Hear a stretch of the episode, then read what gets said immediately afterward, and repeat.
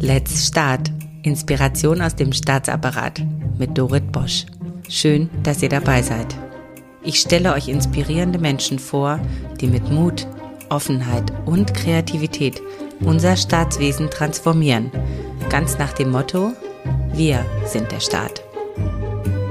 Dr. Bodo Hechelhammer ist Chefhistoriker des Bundesnachrichtendienstes und für mich persönlich bist du, lieber Bodo, ein Vorbild eines Beamten mit Mut und Gestaltungskraft. Ich würde sagen, deine Leidenschaft für deinen Beruf geht so weit, dass du es sogar geschafft hast, etwas zu tun, was vielleicht sonst unmöglich erscheint. Als Mitarbeiter des Bundesnachrichtendienstes bist du zu einer öffentlichen Person geworden und hast vielen Menschen auch damit diese Behörde näher gebracht. Meine Position die bekleide ich seit rund zehn Jahren und das war ein Novum. Äh, die hat es vorher nicht gegeben, es hat nicht existiert. Überhaupt die Transparenzwerdung von einer Person, die jetzt nicht Präsident oder Vizepräsident ist, die äh, sonst immer diejenigen waren, die öffentlich auftreten, auch sehr reduziert. Das gab es gar nicht. Der Pressesprecher natürlich noch. Und dann wurde halt die Geschichte ähm, als Thema so wichtig ähm, für den Bundesnachrichtendienst, dass sie also auch diese Position kreiert haben und es ging nur mit nach außen treten. Wie bist du aus diesem Beamtenbüro rausgekommen? War das, war das, hattest du so einen Antrieb zu sagen, ich möchte jetzt was Eigenes einbringen, ich möchte das jetzt auch gestalten? Oder äh, wie kam es dazu, dass gerade du diese Rolle übernommen hast? Hat man einfach gefragt, Herr Dr. Hechelhammer, wollen Sie jetzt Chefhistoriker werden mit den und den Möglichkeiten? Du hast ja gesagt, das hat sich so ergeben, aber glaubst du, dass etwas dahinter ist, wo ganz klar war, dass du vielleicht mehr als jemand anders zur Verfügung steht für so eine Aufgabe, dass du vielleicht ein bisschen mehr dazu bereit warst, das auch alles auf dich zu nehmen?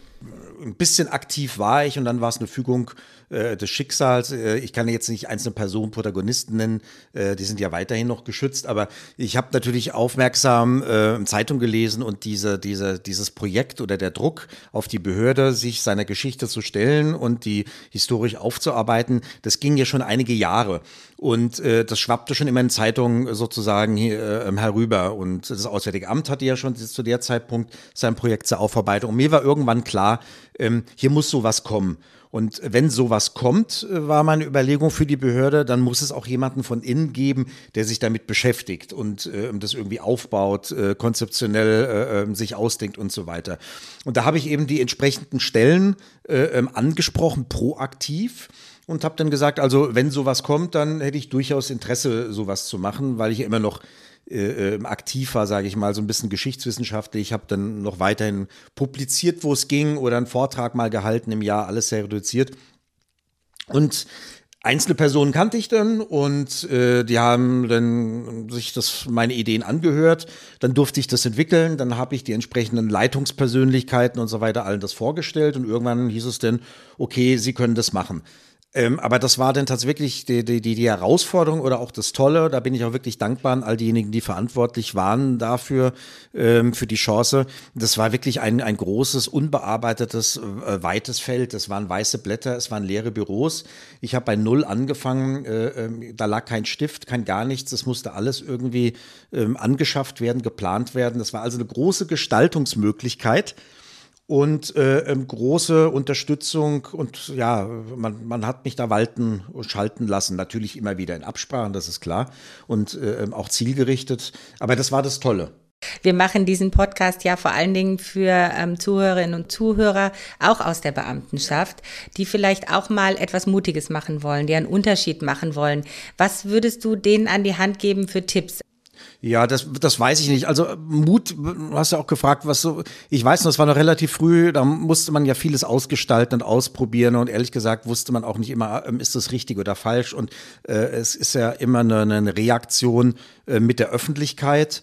Ähm, und da wusste man auch nicht, wie, wie, wie gut kommt etwas an. So. Und der richtige Weg war aber irgendwann, äh, die Dinge zu tun, für die, mm, oder an die man glaubt, die man für richtig hält. Das war ein Beispiel, ähm, da ging es nur darum, wir waren, wurden ja immer oft konfrontiert, der Dienst mit, mit NS-belasteten Personen und ähm, das war immer skandalträchtig, darum geht es ja in erster Linie und das war eher noch aus dieser Wagenburg-Mentalität der vergangenen Jahrzehnte. Man, erstens, man, man, äh, es gibt die Behörde nicht, zweitens, wenn sie denn da ist, dann sagt man nichts dazu und dann auch nur meistens reaktiv. Und da war mal die Idee, proaktiv was zu machen. Das heißt, ja, da gab es diesen Fall Walter Rauf, äh, ähm, also ähm, ähm, schwerster äh, NS-Verbrecher, der Mitgestalter der mobilen Gaswagen und so weiter.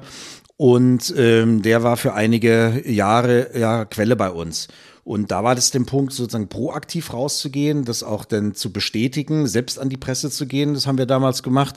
Und dabei auch ein Statement abzugeben. Und da haben wir auch schon um die, um das Wording gerungen. Ähm, da war nämlich der Punkt, das fand ich denn mutig und ich fand das auch richtig, ähm, dass wir denn gesagt haben, dass aus heutiger Sicht eine Zusammenarbeit mit solchen Personen politisch und moralisch äh, nicht vorstellbar und nicht denkbar wäre. Und das ist eigentlich sehr positiv honoriert worden. Äh, da kann man wirklich ohne Übertreibung sagen, national wie international damals hat man sich noch größer dafür interessiert.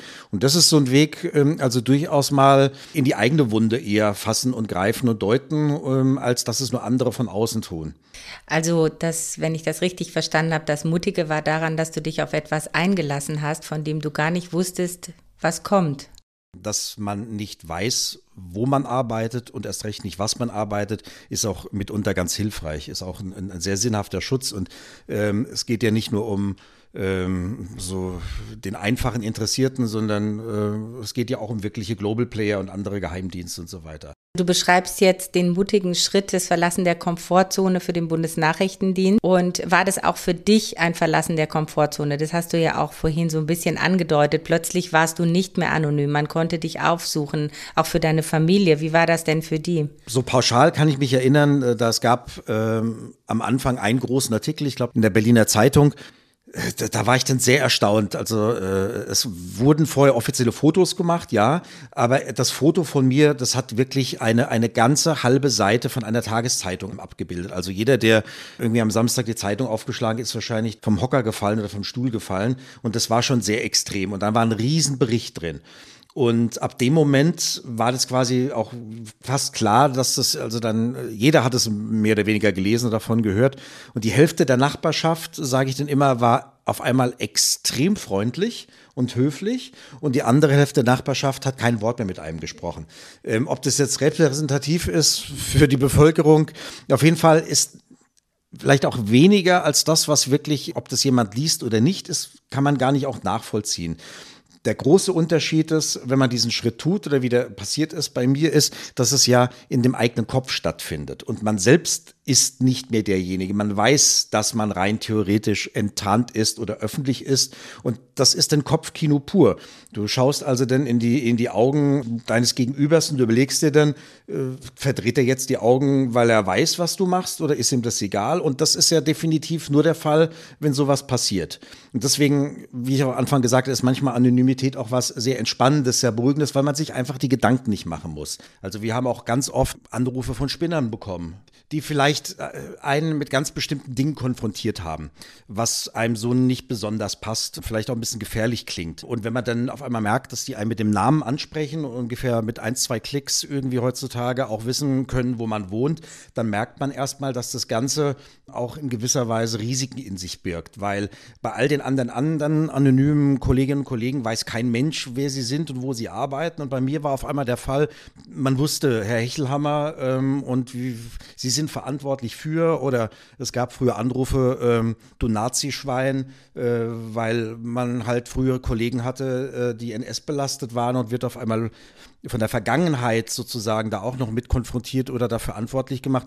Wenn man dann anfängt zu denken, hm, ist es auf einmal nicht mehr ganz so lustig. Man ist ja kein Popstar, man ist ja kein Filmstar, man hat ja nicht den, die Öffentlichkeit als Beruf, man ist Beamter Bundesbeamter und dazu noch beim Bundesnachrichtendienst. Also eigentlich Kategorien, die einen ganz, ganz tief irgendwie ähm, in ein Büro zwängen. Das klingt auch so ein bisschen an, als ob du ähm, schon sehr früh Interesse auch gezeigt hast. Also mir geht es darum, dass wir hier unseren Zuhörerinnen und Zuhörern sagen, jeder, der vielleicht bereit ist, sich sein eigenes Organigrammkästchen zu bauen und sich nicht in ein Organigramm einzufügen, sondern tatsächlich etwas zu erschaffen, was es vielleicht vorher nicht gibt, gerade in Zeiten des Umbruchs vielleicht auch an Aufgaben dazukommt oder sich verändert. Wie gehen Sie damit um? Wie hast du das gemacht, um von dir auch zu lernen? Und ich habe mir hier aufgeschrieben, Interesse zeigen, risikobereit sein, offen sein auch. Ob man von mir lernen kann, also soweit will ich jetzt nicht. Also das ist die normative Kraft des Faktischen. Das hat denn irgendwie, äh, wenn man von Organigramm äh, oder von, von Organisationskästchen irgendwie geht, ja, dann ist es irgendwann gekommen. Es hätte aber auch nicht kommen müssen äh, muss man sagen. Ich glaube, da ist auch immer der Punkt, was du jetzt ansprichst, man, man muss bestimmt irgendwie eine Idee haben oder dafür brennen oder begeistert sein, die muss zur rechten Zeit kommen, sonst bringt auch die tollste Idee nicht und man muss gerade in Behörden natürlich auch das Umfeld haben. Also da muss es irgendwo einen sehr, sehr hoch platzierten, äh, äh prominenten Unterstützer geben oder den, den berühmten äh, oder das berühmte oder den politischen Druck oder sozusagen oder aus der Öffentlichkeit. Das ist, war ja auch bei diesem Geschichtsprojekt der Fall so. Ähm, ich glaube, ich sage nichts Falsches, wäre das nicht außen sozusagen schon so lange ähm, fällig gewesen. Äh, da hätte auch irgendjemand vergleichbar wie ich von innen nicht mal den Finger zeigen müssen. das wäre einfach nette Idee, machen wir irgendwann mal. Ähm, also da muss vieles einfach zusammenkommen. Ähm, für einen selbst, na klar, ähm, hätte man sich nicht bemüht, wäre das Projekt trotzdem gekommen und es wäre vielleicht ein anderer gewesen.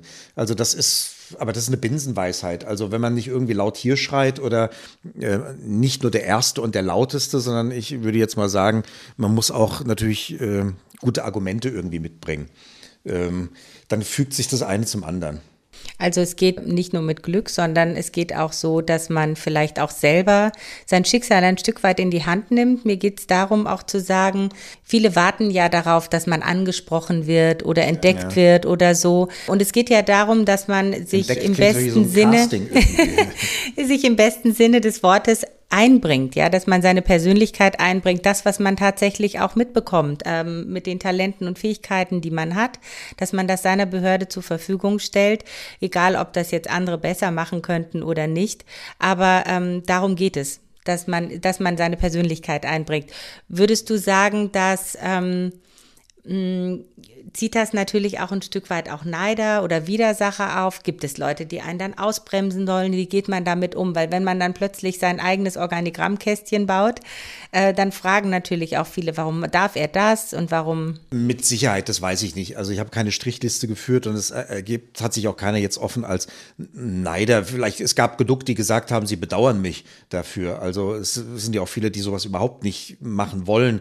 Und äh, ähm, also Neider, also ich weiß nicht, Neid klingt immer so negativ. Ich bekenne mich oft zu positiven Neid, äh, wenn jemand irgendwas erreicht hat, äh, eine andere Dotierung, eine Stellung oder irgendwas. Da sage ich immer, oh toll. In dem Sinne hätte ich auch gern. Warum? Ähm, nicht, weil ich es jemand anderem wegnehmen will, sondern weil ich dann erkenne, dass das scheinbar etwas ist, ähm, was mir auf einmal vielleicht vorher nicht bewusst selbst wichtig ist. Also in dem Sinn, das ist wie so ein Ziel, was man auf einmal merkt, oh Mensch, das hätte man doch auch gerne. Und dann ist der Punkt, das meine ich mit diesem positiven Neid als, als äh, äh, ähm, Realisierungsmoment, äh, wie komme ich denn auch dahin? Oder kann ich sowas ähnliches auch beschreiten? Und das bekommt man ja nur, wenn man sozusagen das von anderen mal ähm, vor Augen gehalten bekommt ähm, die auch mehr oder weniger auf der gleichen Ebene oder vergleichbar sind, muss man ja auch immer ähm, realistisch sein. Ähm, also Neider weiß ich nicht, kann ich nicht sagen. Das ist, wenn man darauf neidisch ist, dass man mal irgendwo, also es ist ja alles sehr, sehr reduziert und wir reden über einen Zeitraum von zehn Jahren, weil irgendwo mal ein Interview geben durfte oder irgendwo in der Dokumentation ähm, drei gerade Sätze sprechen durfte. Ähm, ja, mein Gott, ja, das machen andere auch mit viel weniger Aufwand. Ähm, man darf nicht vergessen, es muss ja immer alles stimmen, es muss ja alles sozusagen auch politisch korrekt sein. Man darf kein Blödsinn von sich geben, man vertritt ja dann nicht nur selbst sich, es ist ja keine Privatsache. Ähm, da hat man auch wirklich immer die Behörde oder wenn man noch größer denken will, noch den ganzen anderen Rahmen drumherum, den man irgendwie vertritt. Ähm, also es ist auch schon eine Art von Belastung, dass das alles korrekt ist. Das meine ich auch. All diejenigen vor Kameras sind oder das professionell äh, von einer Sekunde zur anderen, äh, das sind Hochleistungen. Ich kann mich noch gut erinnern, zum Beispiel, als ich das erste Interview geben musste ähm, fürs Fernsehen. Äh, das war dann auch, glaube ich, Frontal 21 gleich. Also gleich so ein Flaggschiff und ja auch nicht gerade durch unkritische Berichterstattung gegenüber dem BND bekannt. Und da ging es um Eichmann-Prozess, also ganz Hochkaräter und ich war, äh, mir haben die Beine wirklich geschlottert, ich war durchgeschwitzt, ich habe mich bei Kameramann, bei Ton, bei allen entschuldigt für meine Unprofessionalität. Ähm, wirklich unter der Gürtellinie, dass die, die, meine Beine haben wirklich, die, die, man konnte das sehen, die haben geschwungen. Ähm, und äh, in dem Moment hätte mir einer irgendwas unterschrieben, hingelegt oder zum Unterschreiben, äh, wie ich hier wieder wegkomme. Ich hätte unterschrieben, weil ich habe gesagt, bist du denn irre? Ja, du redest einen Schwachsinn, man sieht es dann, die Kollegen denken, was für ein armer Irrer und am Ende ist noch blöd. Also das, ich hatte nur mit Negativen gerechnet. Und danach war ich auch fertig, lag ich im Hotel und habe gedacht, was für ein grauenvoller Job, wie komme ich ja wieder raus. Ähm, Andererseits gewöhnt man sich dran. Das Tolle ist, man, man, man, man kann gestalten, man lernt so unglaublich viele interessante Personen, Persönlichkeiten aus allen möglichen äh, äh, Bereichen kennen. Das ist natürlich eine Bereicherung, was man sonst in seinem Büro nicht erfahren hätte. Großartig, danke, dass du so offen bist, äh, Bodo, weil ich glaube, das äh, macht man sich gar nicht so klar, wie man eigentlich zu so einer Aufgabe kommt und wie man da auch wahrscheinlich sehr unvorbereitet da reinkommt und Learning by Doing dann, dann macht Absolut, und auch ja. ähm, bereit ist, das fand ich eben so schön, sich einfach auch mal bloßzustellen, Schwächen an sich auch zu erkennen. Das ist ja auch dieses Verlassen der Komfortzone. Ich will noch etwas auf etwas eingehen, das hattest du ein bisschen länger her gesagt, als es darum ging, wo es mal ein bisschen schwieriger war, dass du gesagt hast, man muss einfach daran glauben, man muss seinen Werten folgen. Was würdest du sagen, sind so deine Kernwerte, die du auch in deine Arbeit einbringst? Oh je, Kernwerte. Dein Kompass. Ich, ja, mein, ja mein, mein eigener Kompass. Also ich glaube schon, dass ich verlässlich sein möchte. Und was ich glaube ich wirklich nicht mag, ist äh, so, blödes, also blöd daherreden. Also lieber vorsichtiger sein mit seinen Aussagen und ein bisschen reduzierter als irgendwas dahersagen, was man sowieso, wo man sowieso weiß, dass man es nicht halten kann. Ähm, also da bin ich eher auf eine Art von Offenheit. Ich weiß nicht, ist ein Grundwert Humor wenigstens schwarzer Humor. Also ich äh, versuche mich jeden Humor Tag. Humor ist immer gut. Ja, na, ich versuche wirklich jeden Tag möglichst immer seriös Fragen zu beantworten, gerade im ehren, im näheren Kollegenfeld oder Umfeld und äh, er erwischt mich immer eigentlich immer nur bei einer Dauersendung schwarzer Satire, ähm, weil äh, vielleicht ist es der Umgang auch mit negativen oder vielleicht unschönen oder herausfordernden Dingen irgendwie ein bisschen Abstand dadurch zu gewinnen und äh, weil man es doch irgendwie machen oder durchleben muss. Ähm, also ich glaube, ohne Humor äh, äh, wäre das Leben wirklich extrem bitter und erst recht, wenn man Beamter ist. Also da muss man eigentlich der, der, der größte Humorist schlechthin sein äh, würde ich jetzt mal sagen. Sonst ist, ist ja alles schon so, so bierernst. Also Integrität auch ein Stück ja, weit. Ja, ja. Das, was man also, sagt, das ist auch ja, ich versuche mich immer so, so da, da versuche ich jetzt, ich weiß nicht, ob ich solche höheren Zielen selbst dann wirklich immer genüge, aber ich würde sagen, das wäre schon wichtig. Ich meine, der Alltag und äh, das hält einen ja meistens äh, selbst irgendwie äh, von der Einhaltung seiner eigenen Idealen ab. Ähm, und wie heißt es immer so schön, wie eigentlich bin ich ganz anders, ich komme nur viel zu selten dazu. ähm, also ja, ähm, ich meine, man muss sagen, jetzt Bezug alles auf Behörde und Position, da werden an ja auch gewisse Parameter des, des, des, des Handelns und des Agierens ja vorgegeben. Ja, das ist das klassische gute Beamtentum, das sind ja bestimmte Tugenden, die sollen wir ja alle mehr oder weniger denn auch vorleben. Aber dazwischen gibt es genug Freiräume, wie wir das interpretieren. Äh, und da gehört ein kollegialer Umgang äh, irgendwie, finde ich, sehr, sehr stark auf das Menschliche achten, weil wenn man das Menschliche beachtet, dann kommt die Arbeit danach sowieso zu kurz und irgendwie Humor. Oder auch ab und zu, ich bin dann auch sehr unprofessionell jemand, der äh, mal gerne hinter verschlossenen oder, oder offene Tür brüllt und tobt, äh, um sowas rauszulassen. Also dieses äh, über Jahre und Jahrzehnte schlucken und äh, um mit sich herumtragen, finde ich wahrscheinlich äh, auch eher unangenehm. Also da, wo man es kann, wo man in vertrauter, gesicherter Umgebung ist. Also du zeigst dich auch mal von der richtigen Seite. Ja, ich gebe auch zu, ich weiß es nicht, irgendwie ist das so. Ähm, ich, vielleicht habe ich auch das Umfeld dazu. Also Kolleginnen und Kollegen, denen ich da vertraue, äh, die mir da auch keinen Strick draus drehen, das kann man bestimmt nicht, wenn man irgendwie im Haifischbecken schwimmt, dann sollte man das besser lassen. Wie schaffst du es denn, dieses Vertrauen oder diese Vertrauensbasis, diese Offenheit auch zu den Mitarbeitern zu ähm, erlangen, die um dich herum sind? Ehrlich gesagt, das weiß ich gar nicht. Also so nehme ich es wahr. Äh, wie gesagt, ich weiß ja gar nicht, ob alle anderen um mich herum denn wirklich auch so offen sind. Ich glaube, das ist ganz hilfreich, wenn man so wenig wie möglich spielt, schauspielt, weil das merkt man in Umgebung. Ich glaube, das gilt erst recht im Privaten Ähm, aber wenn man auch sehr eng ähm, vielleicht mit Kolleginnen und Kollegen zusammenarbeitet, wie es ja in vielen Bereichen ist, äh, dann ist es mit Sicherheit auf die Dauer auch hinderlich, wenn da irgendeiner ist, der ein Schauspieler ist. Äh, also irgendwie so tut, äh, als wäre alles kein Problem. Dabei ist es ein Riesenproblem. Das schlägt sich bestimmt auch äh, äh, ähm, nieder bei der Arbeit, äh, im Positiven, im Negativen. Ich glaube, eine gewisse Grundehrlichkeit ist extrem hilfreich. Aber mhm. das kann auch sehr, sehr viel verlangt sein, weil ich meine, wir arbeiten dann gerade jetzt als Beamte oder Kolleginnen und Kollegen auch temporär immer zusammen. Und das heißt, ähm, wir wissen alle, eigentlich ist es mit das Gefährlichste, was man machen kann, sich mehr oder weniger auch öffnen oder gerade privat oder persönlich öffnen, weil damit ist man angreifbar und man weiß nie, ob der andere gegenüber das nicht mehr irgendwie negativ äh, gegen einen benutzt. Also das bedeutet auch wieder Mut. Äh, es ist bestimmt hilfreich, es ist aber immer ein Risiko. Also Mut ohne Risiko äh, funktioniert gar nicht. Mut, Zumutung. Ja, Risiko. Mut ohne Risiko, Mut zum Risiko, Risiko ohne Mut. Also alle Konstellationen mit Mut und Risiko. Für mich hört sich das so an, als ob du auch im Umgang mit deinen ja, engsten Kolleginnen und Kollegen mutig bist und dich öffnest und authentisch bist? Das weiß ich nicht. Ja, ja, so gut du kannst. Das, ja, authentisch. Wahrscheinlich würde ich sagen, ich, ich wünschte dich doch nur, ich wäre nicht so ganz authentisch, dann würde ich vielleicht professioneller wirken. Ich, äh, das weiß ich aber nicht. Mittlerweile, ich sage ja, das ist das Dienstalter oder das Lebensalter, ähm, ist man einfach so, wie man ist. Also das Wichtigste ist, man geht anderen nicht wirklich auf die Nerven oder verletzt andere oder beachtet natürlich äh, äh, ähm, äh, ähm, die Persönlichkeit des anderen und dann kann man, soll man so agieren, irgendwie, wie es auftragskonform ist, wie es äh, äh, ähm, der Anstand gebietet, aber da, dazwischen irgendwie voll frei agieren. Wenn die einen halt sich zurückziehen, weil das besser für sie ist, sollen sie es tun. Wenn andere extrovertierter sind, sollen sie es auch tun. Mhm. Also da mhm. sollte man auch keinen Stab da über diejenigen brechen, weil man den, weil die die Erwartung nicht erfüllen. Ja, das ist, weiß ich nicht. Das, ist es eine Erwartung, dass ein Beamter introvertiert sein muss? Glaubst du das? Boah, das weiß ich nicht. Ich kenne jetzt keine wissenschaftlichen Studien über das ideale Beamtentum oder den Idealbeamten. Weiß ich nicht. Wahrscheinlich. Wir sind zur Zurückhaltung verpflichtet. Naja, ich bin ja noch zurückhaltend. Also in dem Sinn, nein, das steht ja nicht verboten, dass der Beamte nicht Humor haben darf oder der Beamte soll nicht freundlich sein. Im Gegenteil. Nein, ähm, ich weiß es nicht. Was würdest du dir wünschen, ähm, jetzt so für die Zukunft und unsere, ja, unseren Berufsstand, die Beamten. Wir stehen ja vor sehr großen Umbruchzeiten. Viele Dinge werden einfach neu gedacht, hinterfragt, auf eine Art und Weise, wie wir es bisher auch noch nicht haben.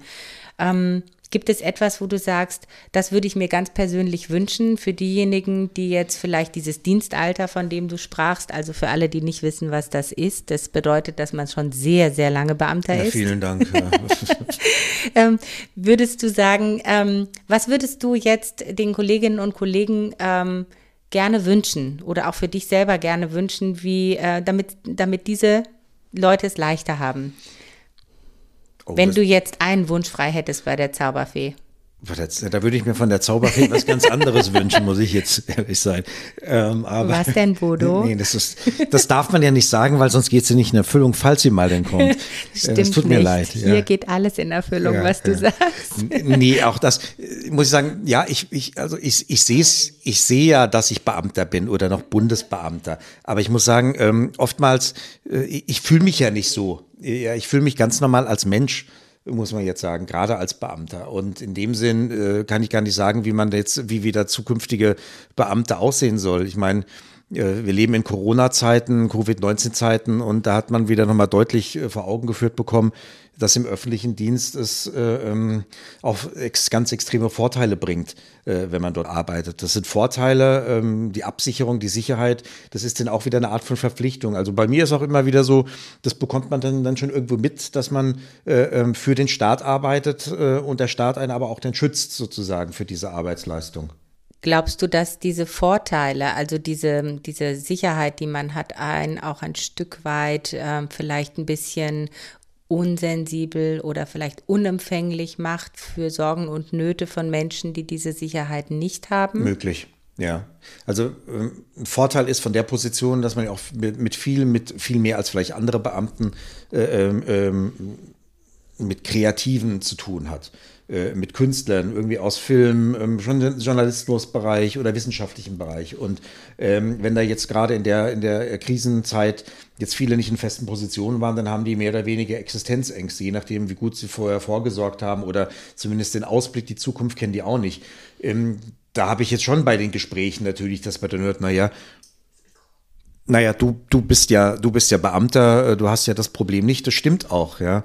Also das Problem, äh, das, das, das, die Problemlage für andere wird einem schon bewusster, muss man sagen. Da hilft es aber auch nicht so, sich zu verstecken. Das ist nun mal einfach so. Ich kenne aber auch andere Phasen, wenn es wirtschaftlich gut geht, dann lachen einen viele aus, dass man im öffentlichen Dienst ist. Ähm, das stimmt. So Wir haben einen konjunkturabhängigen Beruf. Ja, ich kann jedem nur empfehlen, das ist ja der Vorteil. Ich mache das ja nicht nur hauptberuflich, sondern äh, ich darf ja auch oder ich, ich agiere ja auch als Historiker oder halte Vorträge oder mache andere Dinge, ähm, natürlich auch im Privaten. Alles erlaubt und genehmigt.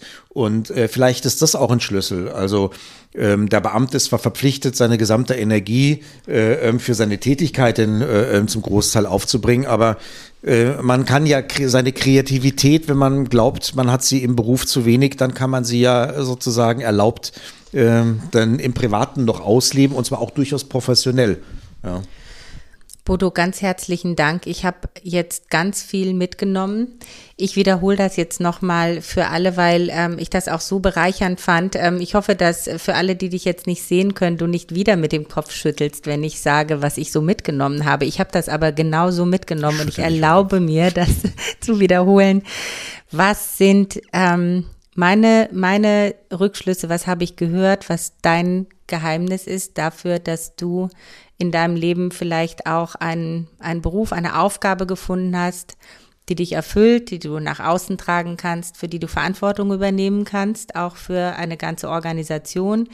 Ähm, das waren Offenheit, das waren eigene Werte haben, ähm, ja, auch im Kollegenkreis ein Mensch sein, menschlich sein, eine Rolle, keine Rolle zu spielen, authentisch sein, integer sein. Ganz schön fand ich den letzten Punkt, kreativ sein, also auch mal etwas zu machen, was man vielleicht nicht ausleben kann und dadurch auch empfänglicher zu sein für Menschen, die nicht im Beamtenstatus sind. Ich glaube, da haben wir auch gerade eine Gemeinsamkeit. Ähm, und auch mal ins Risiko gehen, sich zu trauen, auch mal vielleicht, ähm, ja, Rückschläge hinzunehmen oder auch vielleicht mal sich zu blamieren, wenn ich an die schlotternden Knie bei Frontal 21 denke. Ich habe zum Abschluss noch eine Frage, die dich jetzt nicht als ähm, Persönlichkeit, also als, als Mensch, sondern vor allen Dingen wirklich als Historiker ähm, mhm. anspricht. Man sagt ja mal, ein, ein ganz kluger Mann, den ich kenne, hat mal gesagt, ähm, dass man die Zukunft nur gestalten kann, wenn man die Vergangenheit oh. versteht. Würdest du sagen, ähm, dass das stimmt? Und ähm, jetzt wird es vielleicht auch ein bisschen ernst. Gibt es ähm, irgendwelche Fehler, sage ich mal, die man vielleicht auch aus dieser Rolle des Beamten, wo man vielleicht auch ein bisschen Distanz hat zu denjenigen, die es betrifft, die wir in der Vergangenheit gemacht haben, die wir jetzt heute vielleicht ähm, oder wo wir heute ein stärkeres Bewusstsein drüber haben sollten, damit wir sie nicht nochmal machen? Ich weiß, es ist eine schwierige Frage. Naja, vor allem so unvorbereitet und so global und so und so und, und so von bedeutungsschwanger sozusagen daher. Na, ich, naja, wenn man historisch kommt und gerade wenn man Behördengeschichten nennt, ich meine, wir haben sowas mal gehabt wie das Reichssicherheitshauptamt und äh, wir haben äh, Tätergeneration oder Täter gehabt, die, die sich hinter dem den Befehlsnotstand äh, sozusagen versteckt haben, äh, äh, versteckt hinter Hierarchien, weil es immer einen Vorgesetzten gab, äh, ähm, der einen das befohlen hat. Ich ich meine, da sind wir jetzt zum Glück äh, ähm, so weit von entfernt im modernen Beamtentum hier in unserer Demokratie, dass natürlich der Beamte auch verpflichtet ist, die Möglichkeit zu remonstrieren, wenn etwas äh, nicht, nicht stimmt. Äh, ich meine, die Möglichkeiten haben wir. Ähm, und äh, die Verpflichtung äh, aus dieser Art von Geschichte, äh, glaube ich, die hat, die hat man schon sozusagen. Äh, äh, kritisch äh, hinzuschauen, was ein Auftrag ist und ob das auch alles konform ist. Äh, natürlich ist es in der Regel so, äh, aber das ist eine Art innerer Kompass, dem man einfach mitfolgen ähm, sollte, egal auf welcher Position man ist. Bodo, eine Frage habe ich ganz vergessen, die steht hier noch auf meinem Zettel. Was treibt dich eigentlich an und woraus schöpfst du deine Kraft? Beziehungsweise wer und was treibt dich an?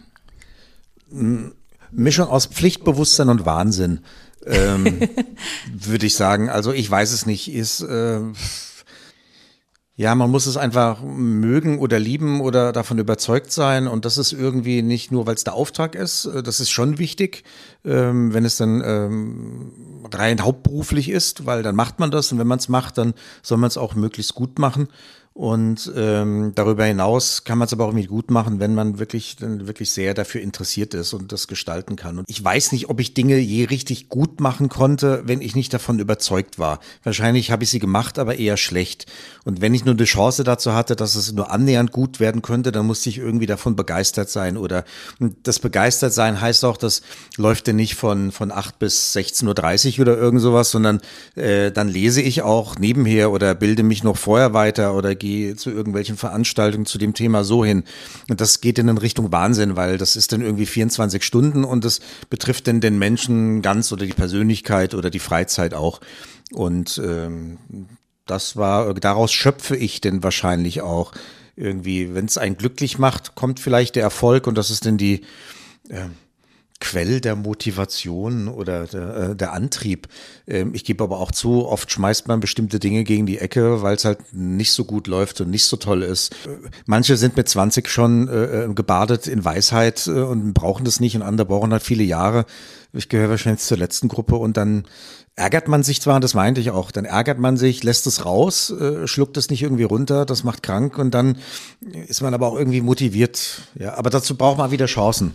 Also. Jetzt muss ich dich noch eine allerletzte ja. Frage fragen. Äh, du sagtest, das macht krank. Gibt es irgendwas in deinem Leben, wo du sagst, es war wirklich ein einschneidendes Erlebnis, wo du auch gemerkt hast, ich muss jetzt mal wirklich so den Kompass nochmal neu ausrichten?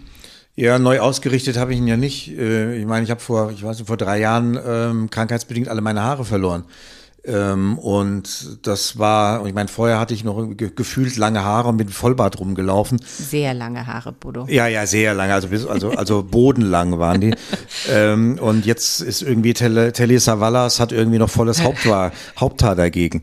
Ähm, das war da, damit umzugehen, was äh, unabänderlich auf einmal ist, ist schon extrem schwer, vor allen Dingen, weil das ja etwas ist, was man auch zeigen muss, ähm, was jeder sieht. Und ähm, ja, das war irgendwie an, an, an von Silvester auf Neujahr äh, habe ich dann irgendwie den, den Rasierer genommen und mir alles dann äh, irgendwie wegrasiert schon mal. Da war aber immer noch ein bisschen da, was kam, irgendwann dann nicht mehr.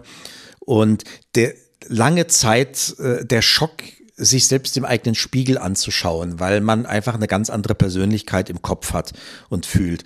Äh, diese Diskrepanz war schon ziemlich hart und dann auch wieder ein bisschen, was ich vorher auch gesagt habe, dann auf einmal überlegen, denkt der, was denkt der andere? Äh, denkt der andere, man ist krank und bei einzelnen Veranstaltungen sind Leute auf mich zugekommen und waren ganz, waren vollkommen fertig und haben geglaubt, ich hätte eine schwere Krebserkrankung und so weiter. Und da muss man dann lachen und sagen, nee, nee, mir sind nur die Haare ausgefallen. Ähm, das ist dann irgendwie, man muss den andere fast auffangen. Ähm, auch da ist der Faktor Zeit ähm, hilft. Ähm, oft träume ich, träum ich noch von Haaren und sowas. Ähm, das ist so. Aber pff, ich kann in dem Sinne sagen, doll ist es nicht. Äh, ästhetisch weiß ich nicht. Äh, äh, ich kenne mittlerweile die Funktion von Haaren, wie toll die sind im Winter, äh, wenn sie, wenn sie einen schützen und im Sommer, wenn sie einen kühlen. Und ich kann nur froh sein, dass es mir nicht mit 18 oder 20 passiert ist, weil ich glaube, das hätte mich härter getroffen. Also zur Ästhetik kann ich nur sagen, ja. Ganz klar. Ja, das ja. macht dich nur männlicher. Ja, ja, ja, ja. Danke, danke bitte. Ich komme immer wieder gerne. Was macht denn ein Chefhistoriker, um sich zu entspannen? Äh, Gibt es eine private geht, Seite des der, Bodo? Ja, der geht nebenher auch in Archive und liest Bücher, schreibt Aufsätze und Bücher. Ja, ich, ich weiß. Das, das klingt, das klingt geradezu pervers, muss ich man sagen. Ich habe es geahnt, Bodo. Aber, ich wollte dir diese Frage erst gar nicht stellen. Ich habe genau diese Antwort erwartet. Also ja, du zum Leid der Familie ist das, ist das irgendwie so, aber die leben ja auch alle ihr eigenes Leben in dem Sinne. Ähm, ist, das macht mir halt irgendwie Spaß und irgendwelche Puzzleteile zusammenbringen und ähm, also wirklich dieses, dieses Suchen, Nachdenken, Schreiben, ähm, irgendwas produzieren, ähm, ist wahnsinnig befriedigend. Äh, und mm. wenn ich das nicht jetzt im Job machen könnte, dann, dann, dann mache ich es sowieso äh, im, im Privaten. Äh, den, die, den Gestaltungsrahmen habe ich ja. Ansonsten bin ich natürlich ein ganz großer Cineast oder Filmfan und dank Streamingdienste, äh, auf denen ich allen vertreten bin, äh, ähm, schaue ich mir dann auch immer regelmäßig zur Entspannung einfach Filme an. Filme und Bücher. Und glücklicherweise habe ich auch viele Leute aus dem Bereich kennengelernt. Und das ist unglaublich befriedigend und inspirierend, äh, mit solchen kreativen Köpfen zusammen zu sein. Da saugt man dann auch wieder ganz viel Energie daraus. Dein Lieblingsfilm, Bodo, ist? Mein Lieblingsfilm ist ja. The Big Lebowski. Oh, den mag ich auch. Das ist sehr cool. Den habe den hab ich zuletzt wieder dreimal, dreimal hintereinander gesehen. Ähm, es ist einfach gigantisch. Ja. Dr. Bodo Hechelhammer. Ein Mann, der für seinen Beruf brennt. Ein Mann mit Berufung, mit Leidenschaft, mit Gestaltungskraft und sehr viel Mut. Vielen, vielen Dank, dass du hier warst. Und bis zum nächsten Mal. Danke sehr. Und das war es bei Let's Start Inspiration aus dem Staatsapparat mit Dorit Bosch. Schreibt mir gerne und abonniert diesen Kanal, damit ihr keine Folge verpasst. Let's Start. Viel Spaß bei der Umsetzung.